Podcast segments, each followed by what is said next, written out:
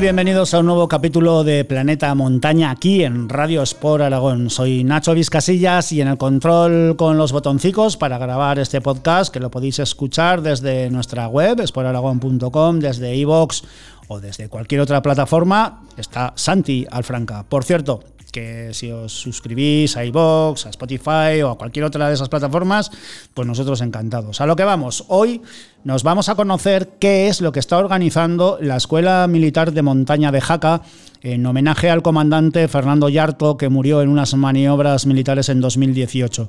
Los militares de Jaca tienen un amplio currículum de expediciones y vamos a estar con el comandante Jorge Gea para que nos cuente cosas. Os traemos también la charla que el pasado martes mantuvimos con Lucas Eguíbar, campeón del mundo de snowboarder cross, y el broche lo pondremos pues con nuestra bonus track con Rocío Hurtado.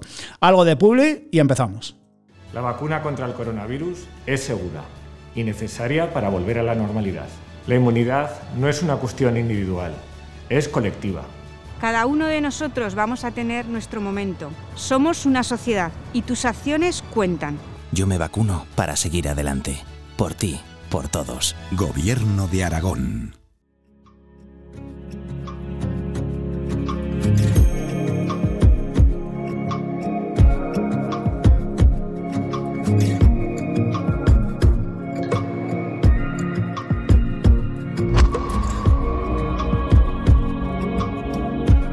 Un pico de la cordillera del Caracolum en homenaje al comandante Fernando Yarto es el objetivo del Grupo Militar de Montaña de Jaca.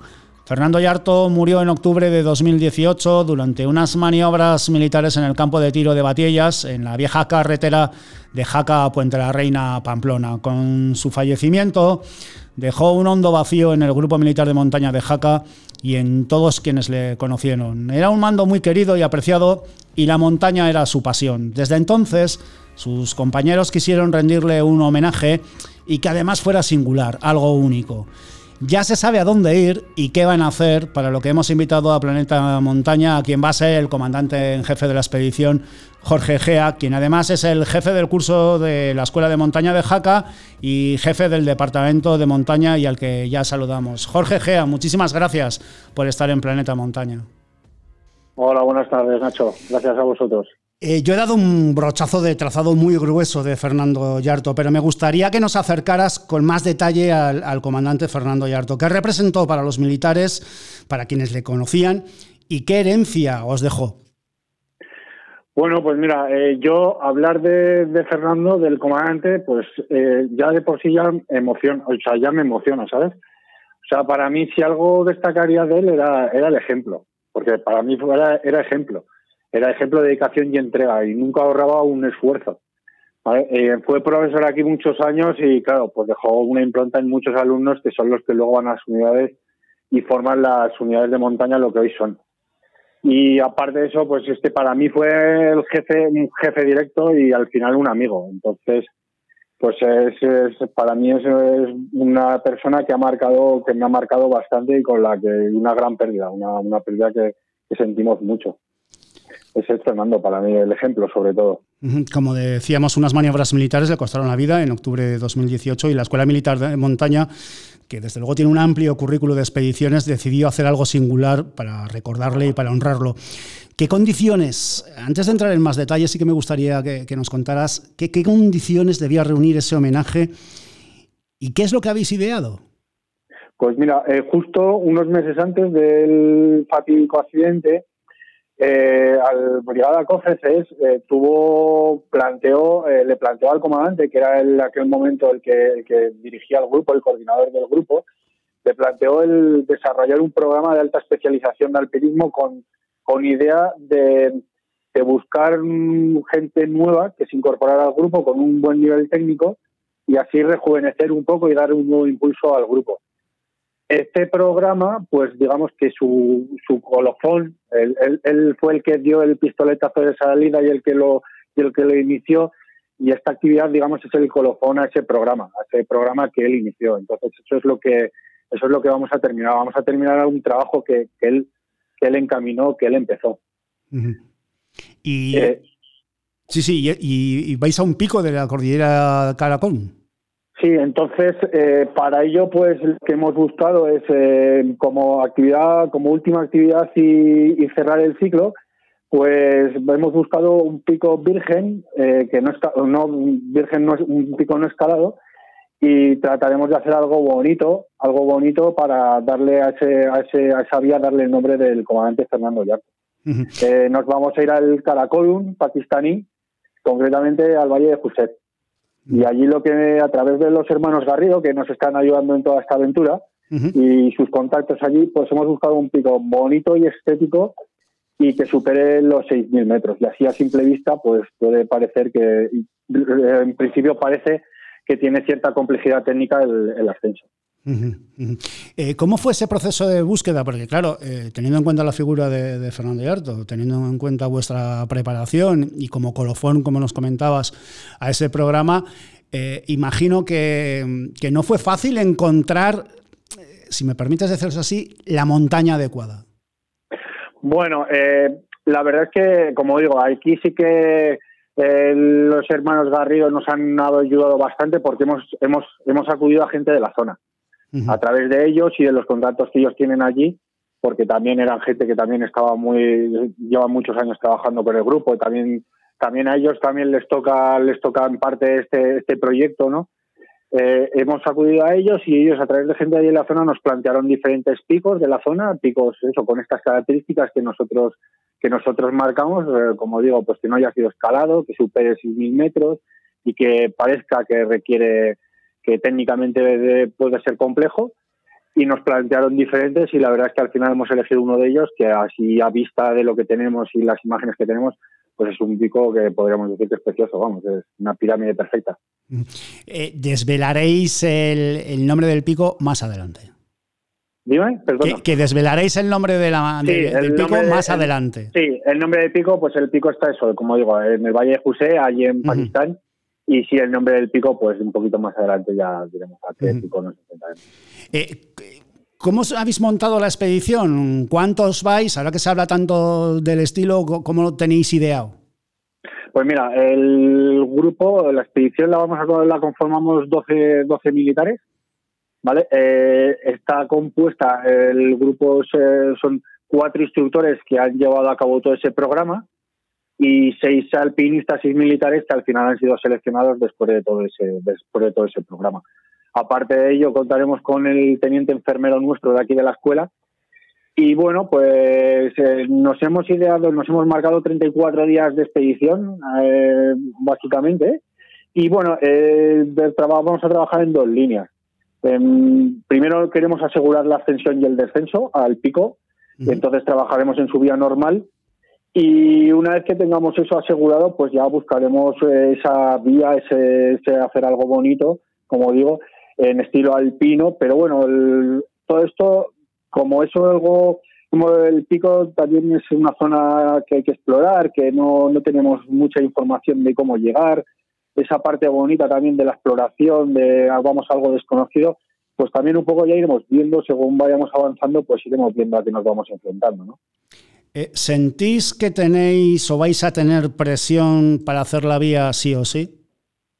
Pues como te he dicho al principio de esto, pues a mí, a mí, a mí personalmente ya de primeras hablar de, Fernando, del comandante, para mí siempre es el comandante, es mi comandante, pues ya de por sí ya, ya te digo, se me pone un poquito la piel de gallina. Entonces, pues hombre, evidentemente todos los que estamos allí, bueno, todos los que vamos a ir, hemos tenido relación de algún tipo con él, e incluso varios, unos cuantos, una gran amistad. Entonces, pues hombre, el componente emocional es bastante alto. O sea, las ganas y la motivación, la motivación está por las nubes. Así que, pues, no es el sí o sí, pero vamos, que vamos a intentarlo con todo y pues me imagino que él va a estar allí para ayudarnos y aconsejarnos como hacía siempre, vamos. ¿Qué fechas manejáis? Pues aquí sí que era otro de los imponderables, otro de los otro de los requisitos, porque como muchos de los que estamos en esta en esta aventura metidos somos profesores de aquí de la escuela, uh -huh. pues las fechas tienen que intentar no coincidir con, con los cursos que aquí desarrollamos. Así que las fechas en las que nos iremos será mitad de julio cuando acabemos con el curso de montaña aquí para venir a finales de agosto, más o menos eh, en esas fechas. Estamos con Jorge Gea, que es jefe del Departamento de Montaña y de los cursos de la Escuela de Montaña con sede Jaca, y por eso queremos aprovechar para que nos expliques o que nos acerques en qué consisten, en qué consisten esos cursos que básicamente, eh, si me permites decirlo así, uno llega a lo mejor sin haberse puesto unas tablas de esquí en su vida y nueve meses después baja con los esquís, con el equipo militar, con el armamento y baja por donde se le diga que hay que bajar, que no siempre es por sitios cómodos ni fáciles, ¿no? Eh, es una progresión que no da tiempo ni, ni, a descansar prácticamente, ¿no? Bueno, es un curso muy intenso, son nueve meses, son nueve meses intensos. Estamos ahora mismo, estamos desarrollando el 76 curso ya, o sea que ya vamos por el 76 y son las primeras formaciones regladas que hubo en montaña y es un curso, pues como tú dices, que se, que se empieza de cero, no, no hay unas pruebas técnicas iniciales, sino que todo el mundo pruebas físicas y ya está. Y terminan con un elevado, con un nivel técnico, pues que al final el nivel técnico tiene que ser el suficiente como para que el día de mañana los que nosotros aquí formamos van a mandar a gente, ¿no? Entonces que sean capaces de, de mandar a esa gente y no tengan que preocuparse de sobrevivir en un, en un sitio, en un, un sitio tan inhóspito como puede ser una montaña en medio de la pista, ¿no? Entonces, pues aquí formamos, formamos a, gente que sea capaz de eso. Eh, el curso lo desarrollamos en tres fases. Eh, una parte básica, donde les enseñamos conceptos muy básicos, una parte específica que llamamos a técnicas un poquito más, más desarrolladas y luego una parte última que llamamos que es el módulo de aplicación, en el cual los alumnos tienen que aplicar todo lo que han visto durante, durante las fases anteriores. Y todo ello en verano y en invierno, o sea, nueve meses bastante intensos y, muy productivos. ¿Ha llegado alguno o alguna que igual no ha visto la nieve en su vida, no? Eh, vamos, o sea, este año sin ir más lejos, eh, tenemos alumnos extranjeros, porque solemos tener alumnos extranjeros y este año tenemos alumnos de Túnez, por ejemplo, o de Marruecos, que no han visto, que no han tocado un esquí en la vida. O hemos tenido otros años alumnos de, Honduras, por ejemplo, que tampoco ha visto la nieve en su vida, y gente de aquí, evidentemente, que no se ha puesto unos esquís. No suele ser lo normal, en lo que se refiere a los españoles, no suele ser lo normal, siempre suele ser gente que tiene afición a la montaña. Pero vamos, sí, sí, se da, se da el caso. Y, y bueno, de eso, pues como hay ese, esa intensidad del curso, pues hace que al final consigamos unos resultados más que aceptables. Este invierno está siendo especial por la pandemia, eh, en lo que vosotros tocáis estaciones de esquí, al principio al menos, ¿eh? en la formación de, para luego llegar al esquí fuera de pistas, primero empezar por la pista. Mm, bueno, en Aragón, Astún nos ha salvado un poco, bueno, bastante, ¿no? La, la, cara, porque el resto ha estado cerrado. No sé si eso os ha limitado también a la hora de hacer este cursillo. O este curso, digo yo cursillo, con la paliza que les dais, mejor curso, mejor curso que cursillo. Astur nos ha salvado, vamos, Astur nos ha salvado. El hecho de que lo mantengan abierta nos ha permitido realizar el curso. Eh, lo vamos a notar porque al final, quiero decir, al final, hombre, Astur damos lo que damos y, y el sitio que tienes, ¿no? Porque no otras veces pues nos vamos a hacer leer y, y ves otras, otras otro tipo de nieves, otras pistas, abres, abres mente. En Bagueira, pues vamos a ir las dos semanas que hacemos en Bagueira y hacemos mucho aplicación. Lo vamos a notar esa falta de kilómetros, pero bueno, la, la verdad es que ahora mismo el curso está haciendo las dos semanas de fase intensiva de esquí alpino, que es el gran hito que, que del invierno, que es digamos el gran salto de calidad en lo que es la técnica de esquí para ahora poder, después de esto, poder irnos al monte y coger el fusil, la mochila de los 30 kilos y tal. Y ahora, como digo, ahora el curso está allí en ir haciendo su fase intensiva.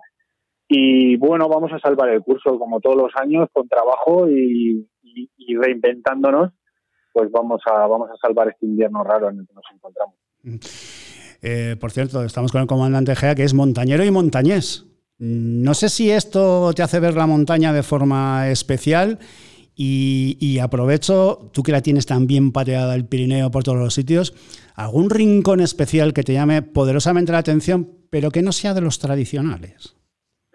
Bueno, pues eh, yo recuerdo de, joven, yo eh, mi infancia la pasé en Sabiñánigo y yo recuerdo con, o sea, con bonito recuerdo es esa carretera que salía de Sabiñínigo hacia Yebra, que luego se convertía a la altura de Orús o Faldillo se convertía en camino, que terminaba subiéndote por ahí por la zona de Santa Rosia, Oturia y toda esa zona del sobrepuerto, los pueblos de Aimielle, de Cortillas, de Cillas, eh, toda esa zona, a mí esa zona me encanta, es una zona muy bonita y que me encanta andar por ahí y que la verdad es que es bastante bastante poco poco transitada y paseando por esos puertos por esos pueblos perdón ahora abandonados te haces una idea de cómo vivía esa gente allí la dureza del clima y lo duros que eran esta gente y lo duro que era mantenerse allí pero lo bonito que es el, ese paisaje mm. esa es una zona que a mí me encanta eh, nos vamos a ir ya, nos quedamos sin tiempo, pero al comandante Gea le tengo que preguntar una cosita, porque soy muy amigo de un gran periodista que es su hermano Pablo Egea, y tengo una duda.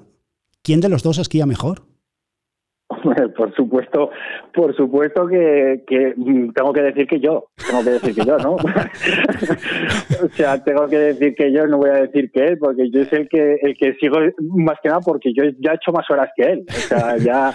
ojo, ojo, que Pablito esquía muy bien, ¿eh? Ojito. Eso, eso, eso. Eh, sí, hay que decir que le esquía muy bien, le esquía muy bien, pero vamos, o sea, hay que decir, tampoco es como yo, yo no diré que juega al fútbol mejor que él, ¿no? Eh, entonces, eh, de este caso, en el tema de la montaña y la nieve, aquí, aquí no me gana ya solamente por horas, o sea, ya solamente por las horas que le hemos dedicado cada uno. Jorge Gea, director del curso de la Escuela de Montaña de Jaca y jefe del Departamento de Montaña, muchísimas gracias por haber estado en Planeta Montaña. Y a la vuelta de esa vía te invito a que vuelvas para que nos cuentas cómo fue. Ha sido un auténtico placer tenerte. Para mí también un placer. Y eh, por supuesto, cuando volvamos eh, ya quedaremos para contarte la, la experiencia. Muchísimas gracias. Muchas gracias.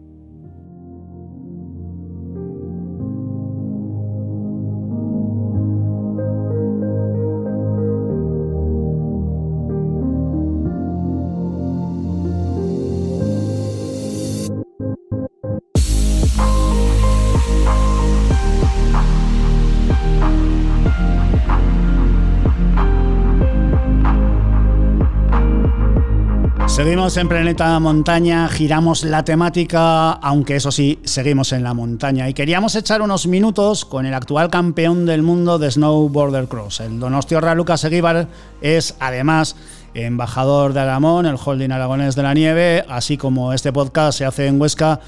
Pues no os vamos a engañar, nos hace aún más ilusión tener al Rider Donostiorra con nosotros. Lucas Eguíbar, antes de nada, muchísimas gracias por aceptar la invitación de Planeta Montaña. Nada, muchas gracias. Hoy es un placer estar aquí con vosotros. No es la primera vez que ganas algo importante y ese algo, cógemelo con, todo el cariño y desde el respeto. Han pasado ya unos días desde que el pasado jueves 11 de febrero te proclamaras campeón del mundo de Snowboarder Cross en, en Suecia. Eh, me parece que la estación se llama eh, Idre Fiel, ¿no? No sé si lo he dicho bien. Eh, no sé si sigues en una nube o, no tienes tiempo de estar en ella, porque el calendario aprieta y de hecho creo que ahora estás en Austria para competir este fin de semana en, en Reiteland. Pues estaba, estaba con una nube, pero ahora es que eh, hay que bajarse porque estamos en una Copa del Mundo y como siga en una nube me, meten por todos lados. De hecho hoy casi, casi nos meten por todos lados y tanto. en la clasificación. Eh, por cierto, eh, antes de entrar en más detalle de, esa carrera y de, y de, los objetivos que tienes marcados para, para esta temporada y, para el próximo y para el próximo año, ¿la pandemia cómo, cómo te afectó o cómo se afectó al equipo a la hora de entrenar? Porque, bueno, cuando en España las estaciones de esquí están como están. El, pasado martes Aramón, del cual eres embajador, anunció que ya no, no abren esta temporada. Pero vosotros, ¿cómo os ha afectado a vosotros? ¿Cómo habéis podido entrenar sobre nieve? Bueno, el tema de la pandemia, cuando estuvimos em, encerrados en cuarentena y todo eso, nosotros ya habíamos acabado temporada, así que por ese, en ese momento un poco más tranquilos. Pero luego, pues al principio sí que ha habido algunas dificultades. Eh, cuando me fui a, a Suiza en agosto, creo, más o menos, en septiembre sí que tuve que hacer cuarentena fuera, me quedé casi dos meses allí y, bueno, luego, pero bueno, luego bastante bien porque con el tema de deportistas y así sí que nos han dado como muchas facilidades, ¿no? Ahora, pues eso, estamos con PCR a tres por semana, pero pero bastante bastante bien para todo el, tema que está siendo, ¿no? Eh, ese campeonato del mundo eh, ¿te sorprendió la repercusión que tuviste? Sí, sí, sí, muchísimo, muchísimo. la verdad que no me esperaba, no me esperaba tanto. Bueno, primero es que no, me esperaba ni ganar casi, porque mi deporte al final es, es complicado, ¿no? Es como una lucha que encima no es uno contra uno, sino en la final vas cuatro y en esa final eh, los cuatro podía ganar cualquiera y, y eso, y encima ganar y luego todo lo que vino después, pues eso ya, es que no, no me creía, no me creía nada. Y no es la primera vez que ganas además cosas importantes, ¿eh? que conste. Que, que, ya un poquito acostumbro tendrías que estar a, portadas de grandes medios. Y, Sí, en eso 2017 hice dos platas en el Mundial. Pero uf, pero esto no sé ha sido ha sido como como que lo otro no fue nada. Como lo otro que fue como un campeonato junior así. Eh, la carrera que te da ese campeonato del mundo fue de un minuto 17 segundos. Como bien dices se decidió una foto finish como bien dices, no eras el favorito y a mí particularmente me encantó que tras conocer el resultado, además de la sonrisa, enseguida te abrazaste con tu máximo rival o el que era el máximo favorito, el austríaco Alexander Hemmer. Eh, igual es difícil comprender esto desde fuera, pero ¿cómo es la relación que tenéis entre los riders? La relación es bastante buena en general. creo que igual alguno ahí habrá sí que se lleven, que se lleven mal, pero en general la relación es bastante, bastante buena. Todos los competidores tenemos eh, muy claro que, que bueno que en nuestro deporte hay muchísimos toques, que tú muchas veces te caes por culpa del de al lado, pero es un deporte que hay como digamos hay bastante gente caballerosa, ¿no? O sea, es muy raro ver que haya que, que alguien vaya a tirar a derecha al otro. O sea, es que yo creo que no, no ha pasado. Sí que igual hay gestos, algunos igual feo, que a mí me ha pasado, pero mm, dentro de la de lo loca que parece la carrera, Mm, tiene su tiene su orden. Sí, un, orden desordenado, ¿no? Eh, se, podría decir. Eh, decíamos eh, que no eras el favorito y eso que, además tienes un, globo de cristal, creo que en 2015, además ganador de la Copa del Mundo de Border Cross en la temporada 2014 y 15, y decías plata en los mundiales de, Sierra Nevada. Hemos leído que, ansías otra vez el, globo de cristal. Cuéntanos, ¿qué, ¿qué, es ese globo de cristal? Como ya tienes uno, no sé si lo tienes en, en, alguna habitación, en alguna vitrina, ¿ya le has hecho sitio para el próximo? sitio, sitio para globos de cristal o para medallas de oro, ahí, ahí si no se busca.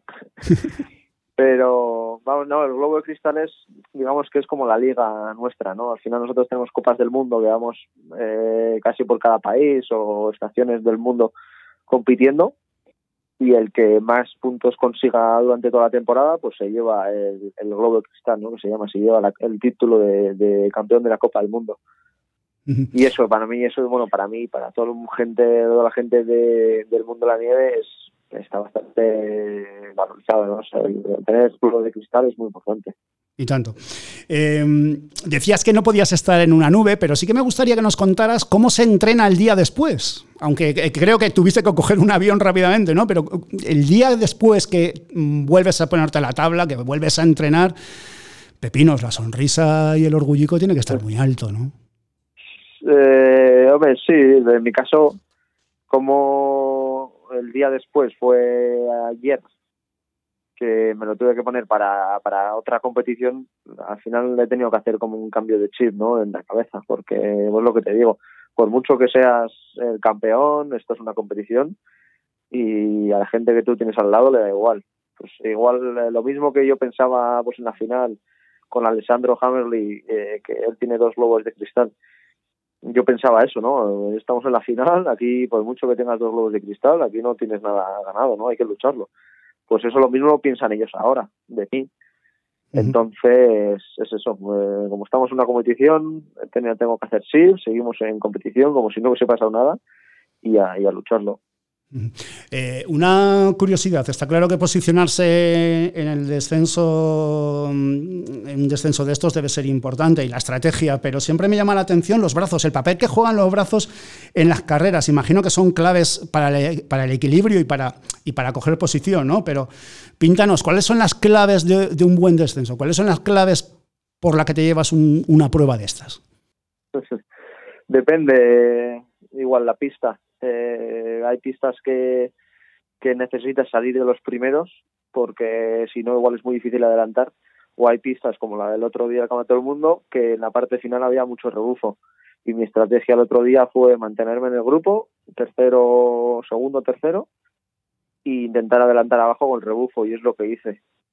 Entonces pues eso es mucho depende de la pista pero bueno luego lo, de los brazos que decías por supuesto. Al final vamos en una tabla vamos de costado y hay que intentar mantener el equilibrio. y respecto a ese rebufo, me imagino que todos pensarían lo mismo, ¿no?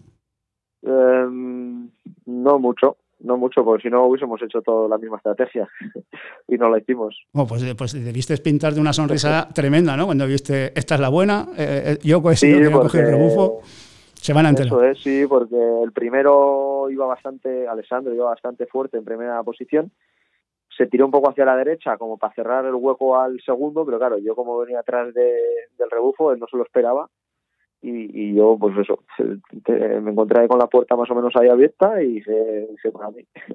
Estamos con Lucas Eguíbar, decíamos que un minuto y 17 segundos son los que empleó para conseguir una medalla de oro y hemos recordado eh, parte de, su currículum, es decir, detrás hay más que un duro trabajo y la vida, creo que son 27 años los que tienes, eh, no ha sido fácil. No vamos a entrar en eso, pero sí decir que hay un preciso documental, Gigantes Paralelos, que sirve para acercarse a la figura de Lucas Eguíbar y que seguro que el entrenador Israel Planas hubiera disfrutado mucho, no solo con este campeonato del mundo, sino también por todo lo que tiene que venir. Eh, dentro de las felicitaciones, cuéntanos alguna que te emocionara o que te llegó y no la esperaras. Pues que mm, todavía hay felicitaciones que ni he leído. o sea, tengo, tengo el WhatsApp, creo que son 200 y pico eh, mensajes todavía. Y en Instagram y en Facebook, o sea, es que la verdad que la, no sé, la, gente, cómo me, está tratando, cómo me está escribiendo, ya, bueno, me está haciendo sentir súper agradecido, ¿no? Entonces, eh, es eso. Y luego realmente mensajes, eh, pues eso, eh, de la familia y de amigos, me han hecho muchísima ilusión. Yo creo que no he encontrado uno que ha sido como un mensaje súper bonito, pero es que ya a mí que la gente esté a mi alrededor cuando, cuando me preparo, ¿no? Porque al final eh, el, trabajo que vimos el otro día en la carrera no es nada comprando lo que hacemos fuera y, ahí los que están cerca mío eso lo ven, ¿no? Y, eso, esa gente que no sé, luego me, me felicite, pues todo ese trabajo que hay detrás, pues es lo que me, hace feliz. Fuiste abanderado, abanderado, de España en las Olimpiadas de Corea del Sur y en principio del 4 al 20 de febrero de 2022 será la capital china, Pekín, eh, Beijing, la que organice la próxima cita. ¿El oro olímpico es lo que más ansía todo deportista? Yo creo que sí. una medalla olímpica y un oro olímpico es, son palabras mayores. Y te ves capacitado, ¿no? Hombre, capacidad tengo. Mm, he conseguido con esto, he conseguido, pues eso, soy he manejado Europa, la Copa del Mundo, Campeonato del Mundo. Lo único que sí me faltaría es eso, o sea, que, y eso carga más, con, un poquito contra los mismos. O sea, capacidad, capacidad de, solo que pues es un día cada cuatro años y hay que tener ese día, ¿no? Para, para poder conseguirlo es que eh, no sé si todas estas cosas también sirven como de preparación para quitar nervios, porque a la hora de, la técnica, a la hora de saber bajar, está claro que, de sobra, pero concentrar todo el trabajo de cuatro años pues en un minuto 20 segundos eh, tiene que ser de una tensión. Eh, ¿Cómo se vive? no, hay que, pensar en eso, no tienes que pensar en, en estoy en los Juegos Olímpicos, si no la casa y voy a perder y llevo cuatro años entrenando para esto, yo creo que es lo que no tienes que hacer. yo creo que eso es eso, expresión que te estás poniendo tú encima. Al final, pues hay que ir pensando que es otra carrera más Eh, por cierto, que estás tú, que está también Regino Hernández, bronce en Pyeongchang, en las Olimpiadas de Corea del Sur. Eh, tenemos eh, esquiadores y esquiadoras en freeride, está también el Castellet en halfpipe, creo. ¿Cuál crees que es la clave para que España sea tenida en cuenta, por ejemplo, con vosotros, con el snowboard cross? Porque en las otras disciplinas a veces se nos ve como mm, estos raros llegan aquí a esquiar, ¿no? Pero en cambio en snowboard cross, ojo, Ojito que llegan los españoles. ¿Dónde está el secreto vuestro? ¿Por qué estáis dando tantos éxitos? El secreto fue que se trabajó muy bien durante los años que estuvo Irra. De hecho, los años que estuvo Irra estábamos Regino, Laro y yo, y esos años se hicieron muy buenos resultados. Y desde entonces, pues quedamos Regino y yo. Y, ahí seguimos. Y, el secreto es el trabajo. No hay otro. Yo creo que no hay, no hay otro, no hay otro. Querido Lucas, que ha sido un placer tenerte en Planeta Montaña, estando en Huesca, en cuyo Pirineo empezaste a deslizarte sobre la nieve. Nos ha alegrado mucho y solo desearte que sigas así y que nos sigas representando tan bien como lo haces. Un auténtico placer, amigo. Pues nada, muchas gracias a vosotros por llamarme.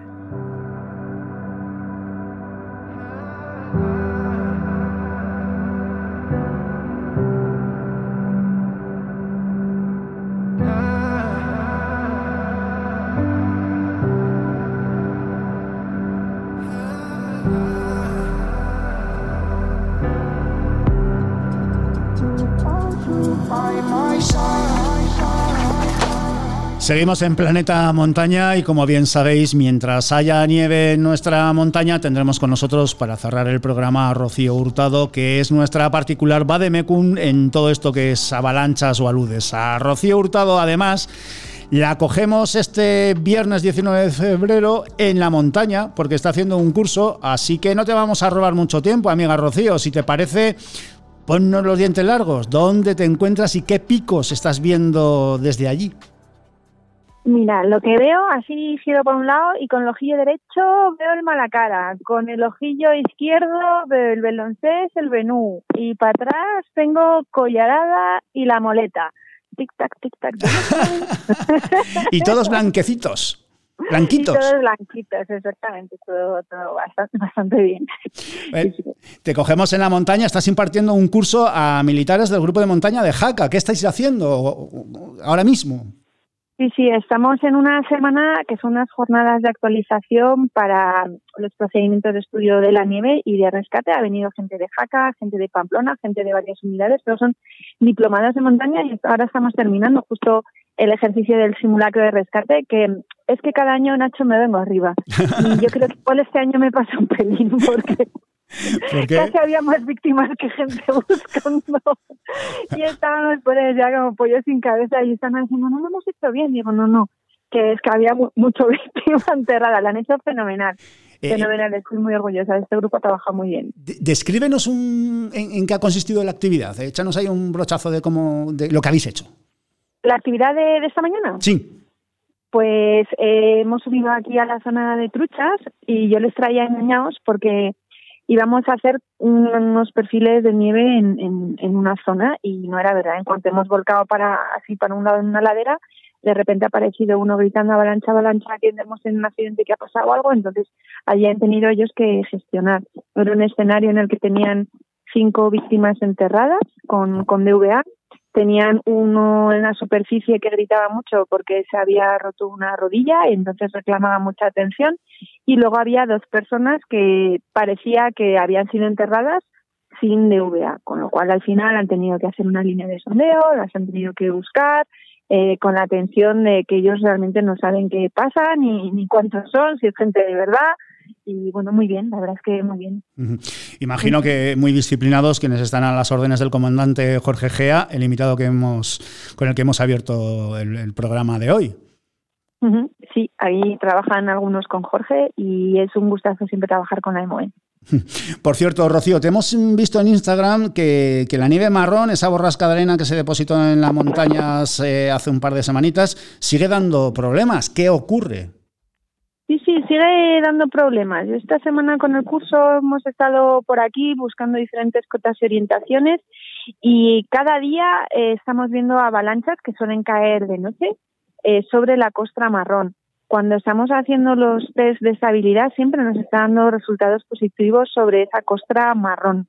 No es una actividad de avalanchas muy distribuida ni avalanchas muy sensibles. Además, en general, la nieve está muy dura por las mañanas porque estamos con ciclos de fusión y rehielo. Pero bueno, ahí está esa costra marrón dando un poco de guerra y yo por lo menos este año voy a centrar mi atención en, en estudiar cómo, cómo va evolucionando, porque está dando una actividad de avalanchas que otras veces se nos han formado mm, estratos marrones en el manto y no, y no ha pasado esta actividad así tan, tan curiosa. Estamos a un poquito más de mediados de febrero, estamos a viernes 19 de febrero. En teoría van a empezar a subir las temperaturas, pero no es raro que caiga pues alguna borrasca pues con carga de nieve. ¿Cuáles son los riesgos que nos podemos encontrar en relación a las avalanchas a partir de ahora? Ya sé que es una pregunta muy grande, pero ajustanosla un poquito. Sí, de cara a la primavera solemos tener más problemas por avalanchas de nieve húmeda a lo largo del día. Hace más calor, por la mañana está más dura y por la tarde la nieve está como de pescadería, ya que ello escurre para abajo. Pero siempre entra una borrasquilla un poco puñetera más fría, eh, que disfrutamos mucho en esa nieve fría, pero dura muy poco. Entonces el cambio de una nieve fría y reciente a de repente sube al día siguiente mucho la temperatura suele dar también actividad de avalanchas por nieve reciente. En primavera todo es bastante más rápido que durante el invierno. Tenemos problemas, pero son problemas que duran menos tiempo y están más concentrados en determinados momentos. Rocío Hurtado, que ha sido un auténtico placer, como siempre, tenerte en Planeta Montaña y hasta la próxima semana. Nos vemos. Nos vemos, un besín.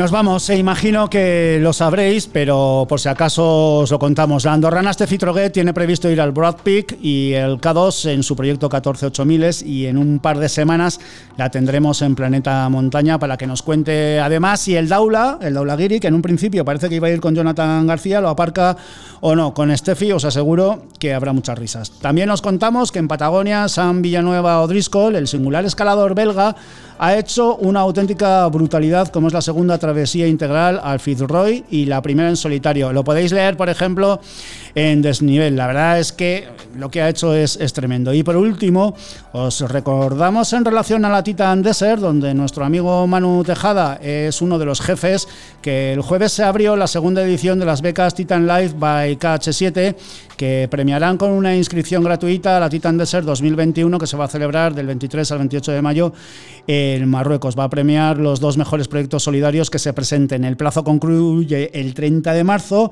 y hay que enviarlos al correo titanlife.titandesert.com. Del 1 al 15 de abril los usuarios podrán votar las mejores propuestas que se publicarán en la web de la Titan Desert y ya os contaremos más detalles que nos quedamos quedando sin tiempo. Nos vamos. Si vais a la montaña, recordad que toda excursión termina cuando uno vuelve a casa. Hasta la próxima semana. Ha sido un auténtico placer.